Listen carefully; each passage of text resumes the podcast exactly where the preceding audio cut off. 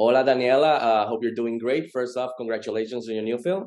Thank you. Plane, so and thank you. And thank you for taking a little bit of your time to talk to me. I appreciate it. Big fan of your work on the Jurassic World films, and you were awesome in the Cowboy Bebop series. So oh, it's a pleasure. So, uh, quickly, your new film obviously was filmed here in Puerto Rico. So I wanted to ask you first off, I wanted to know how was your overall experience filming here in the island? Um, my experience was absolutely everything that I had hoped for.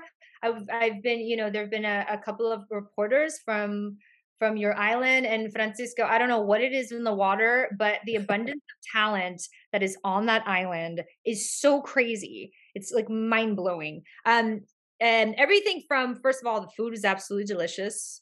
Uh, piononos. I I took a bite. Actually, Daniel, my the hairstylist, he came. He's from the island, and he came uh, one morning with a pionono, and I was like, "What is that?"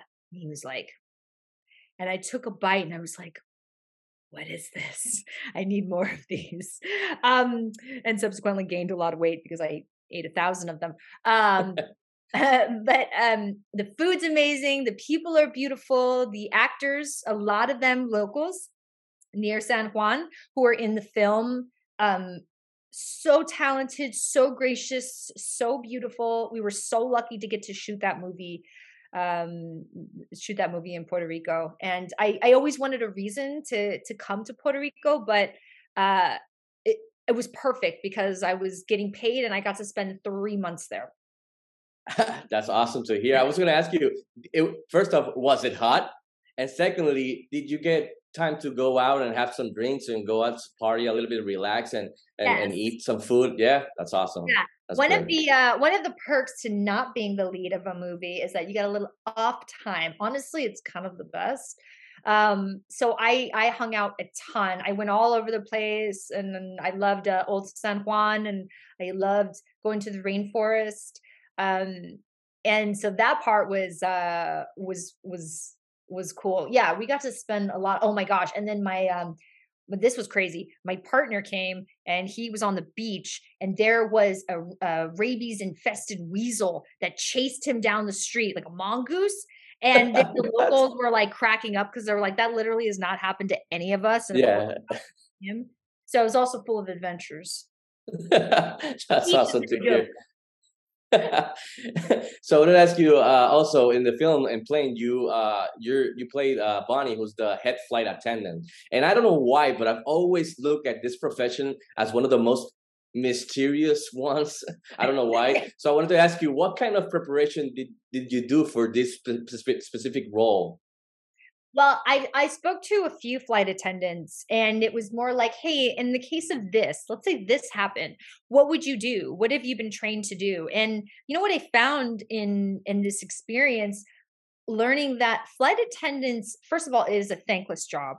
They put up with so much, especially in recent years, and oftentimes they're more knowledgeable than the captains as far as protocols, emergency landings.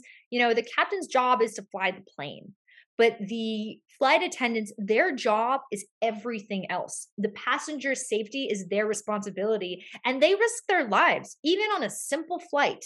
They risk their lives. They are not belted in and um you know so i, I appreciated them before but i definitely had a, a newfound respect for what they do that's awesome to hear because like i said i don't know why but i always find that profession to be mysterious and you know behind the curtain and everything. Yeah. so that's awesome. And you did a great job. So uh in in the movie you share screen time with mr gerard butler who's you know he's known for saving the president multiple times and kicking ass in a little movie called 300 so how was your experience working with him? And also as an actor what's something that perhaps you learned from him while working on together on set Yes. Um, well, I was obviously very familiar with Jerry's work, and uh, Jerry has a very good reputation. So my agents and friends who'd worked with him were like, "You got to do this movie because he's a really nice guy." And so that's always really important because the lead will oftentimes set the tone for the entire production. Um, and so I definitely made the right choice. I will say something that I learned from Jerry um, was that, you know, yes, he's got a good track record. Yes, his movies are very good. Um, but I he led by example, and he's someone who he can get the job done. and he uh and he does it while being a really nice man and those are just two things i think that you know if i get the opportunity to you know lead my own franchise or be the lead of my own action movie that's what i want to do you know i want everyone to have fun i want everyone to be safe and i want the movie to kick ass that's good. Yeah, that's important. And uh, finally, I wanted to ask you uh, one of the, one of the things I really liked about Plane is it's how it's it's got this kind of cool. It's a kind of cool throwback to some of the action classics of the '90s, '80s, '90s. So when you first came across this script and, and the vision for this film, was that one of the things that attracted you to join the project? And and also, what are some maybe one of your all time favorites from the '90s action films? Oh, yeah. First of all, that is so difficult to answer. But personally, my my personal there's so many, right? But my personal favorite that I had on VHS that was I was probably too young to watch, but it was my favorite movie was True Lies. Oh, yes. I fucking love True Lies. I love that movie. Um, oh, it's the best. Also love Die Hard, but True Lies for me yes. is like but um, you know, I I I knew that I, I wanted to do the movie because of Jerry, and I wanted to do this movie because of um, Jean Francois Richet, the director. I didn't realize how much of a throwback film it was going to be, truly, until we were on set. And everyone was saying, God, the vibe feels like an old school movie. Like, this feels awesome. Like, when movies were kick ass, like, you know, the 90s is like the best decade for film. Um, so, yeah, I didn't know it until I got there that's interesting. That's that's cool. So yeah. uh, when you got on set, then you got the vibe of the whole thing. That's cool. Uh, I, you just, you said True Lies, and I remember watching that film and my parents letting me see the whole film except the Jamie Lee Curtis dancing scene. Uh, I don't. So yeah.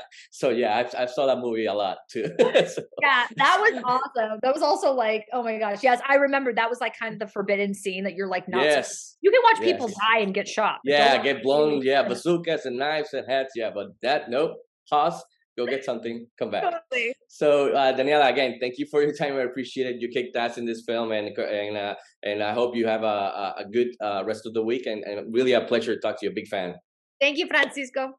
Thank you. Saludos en Puerto Rico. Take care.